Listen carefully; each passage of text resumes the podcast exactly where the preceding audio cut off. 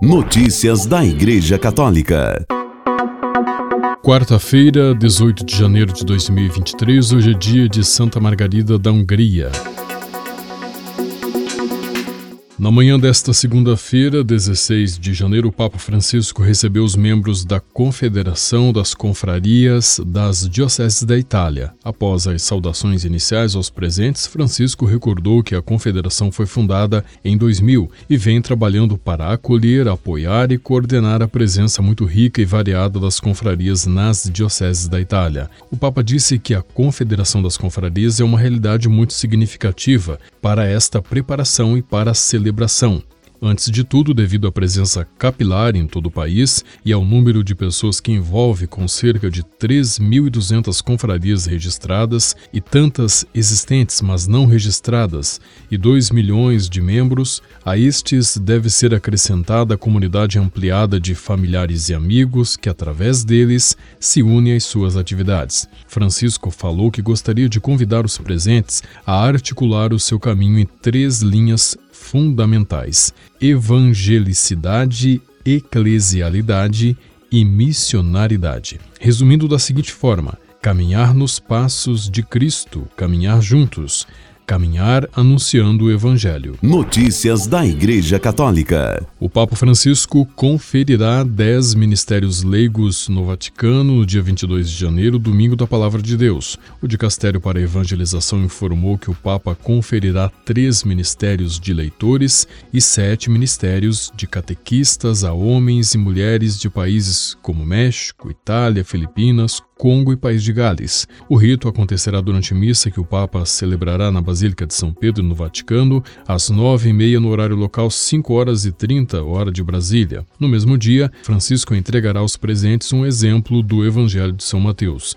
O lema do Domingo da Palavra de Deus 2023 é Nós vos anunciamos o que vimos, tirado da primeira carta do apóstolo São João, capítulo 1, versículos 1 a 3. O Papa Francisco instituiu o Domingo da Palavra de Deus em 30 de setembro de 2019, na festa de São Jerônimo, tradutor da Bíblia para o latim no século IV. Notícias da Igreja Católica. O objetivo do meu compromisso é a igualdade de gênero, disse em entrevista ao site alemão Welt and Sonntag a monja beneditina alemã Philippa Hatt. Hatt participa do caminho sinodal alemão, no qual defende a ordenação de sacerdotisas e a abolição do celibato na Igreja Católica. Quando disse há três anos, no serviço de abertura do caminho sinodal, que a justiça de gênero é o tema futuro crucial da Igreja, eu estava completamente sozinha, disse a monja. Segundo ela, hoje, o presidente da Confederação Episcopal Alemã, Dom George Batzin, e muitos outros responsáveis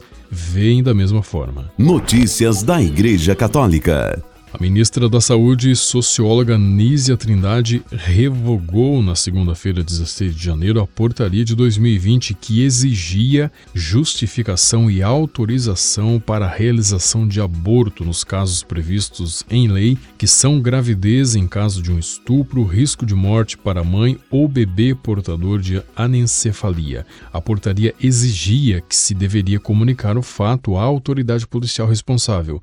O texto também determinava que após o aborto os médicos precisavam preservar possíveis evidências materiais do crime de estupro a serem entregues imediatamente à autoridade policial ou aos peritos oficiais, tais como fragmentos de embrião ou feto com vistas à realização de confrontos genéticos que poderão levar à identificação do respectivo autor do crime.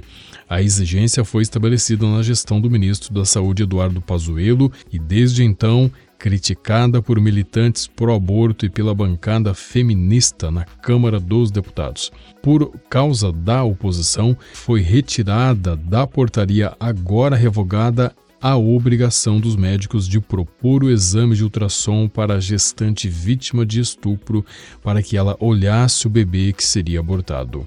No dia de sua posse, 2 de janeiro, a ministra Nízia Trindade anunciou que seriam revogadas, nos próximos dias, as portarias e notas técnicas que ofendem a ciência, os direitos humanos, os direitos sexuais e reprodutivos e que transformaram várias posições do Ministério da Saúde em uma agenda conservadora e negacionista da ciência. A expressão direitos reprodutivos, usada pela socióloga, é costumeiramente usada por militantes pró-aborto para se referir ao aborto. Notícias da Igreja Católica.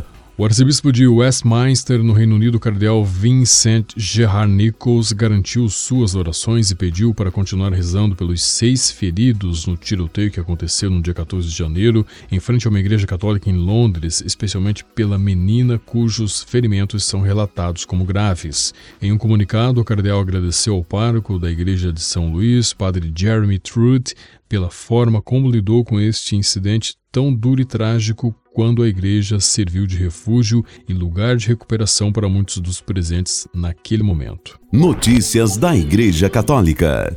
O grupo terrorista Estado Islâmico assumiu responsabilidade pelo atentado contra uma igreja na República Democrática do Congo. Segundo a Associated Press, o Estado Islâmico disse através do seu meio de comunicação AMAC que membros da sua organização colocaram um explosivo num templo pentecostal da cidade de Kassindi, província de Kivu do Norte, na fronteira com a Uganda. A bomba explodiu quando as pessoas rezavam dentro do templo, matando ao menos 17 cristãos e ferindo dezenas de pessoas. Após o ataque, um grupo de voluntários ajudou os sobreviventes e os levou ao Hospital Geral de Beni.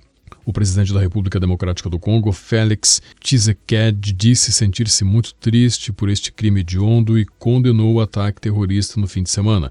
Ele também manifestou suas condolências às famílias dos cristãos mortos. O presidente garantiu que vão encontrar os culpados deste ataque para os processar e que serão severamente castigados. Notícias da Igreja Católica. Uma equipe de arqueólogos da Autoridade de Antiguidades de Israel descobriu uma igreja cristã de rito bizantino datada do século VI. A unidade de arqueologia da administração civil, que supervisiona locais históricos no que foram as antigas regiões da Judéia e Samaria, anunciou na quarta-feira que a igreja foi encontrada em Jericó, uma cidade palestina da Cisjordânia, segundo o jornal The Times of Israel. A igreja teria 250 metros quadrados, o que a tornaria relativamente grande para a época. A unidade de arqueologia diz que o complexo ainda estava em uso durante o início do período muçulmano. O islamismo chegou à região no início do século VII, quando o exército muçulmano tomou Jerusalém no ano de 636. No entanto, os pisos de mosaico da igreja não foram danificados pela iconoclastia, destruição de imagens religiosas, embora a religião islâmica proíba a exibição de ícones e imagens em público. The Times observa que a nave da igreja está quase totalmente preservada. A nave é a parte central da igreja, onde os leigos rezam, se ajoelham e louvam durante a liturgia. Um elaborado mosaico de tranças de videiras e representações de animais cobre esta nave. A unidade de arqueologia descreveu a descoberta de antiguidade como muito importante e vai continuar o seu trabalho arqueológico para descoberta contínua do passado glorioso da área. As ruínas da igreja serão exibidas no Museu do Bom Samaritano, na Cisjordânia, junto com os mosaicos, informou a agência. Notícias da Igreja Católica. Papa Francisco centraliza sua autoridade com reforma na Diocese de Roma. Com a reforma, o Papa Francisco assume firmemente as rédeas do vicariato da hierarquia da Diocese. Tudo está centralizado e tudo deve passar, ao menos formalmente, pelo controle do Papa. O vigário do Papa para a Diocese de Roma, atualmente o cardeal Ângelo de Donatis, teve seu papel profundamente diminuído. Os bispos auxiliares da Diocese reforçam seu vínculo direto com o Papa. No fim, o Papa deixou claro que ele também preside formalmente o Conselho Episcopal, órgão criado como expressão da sinodalidade.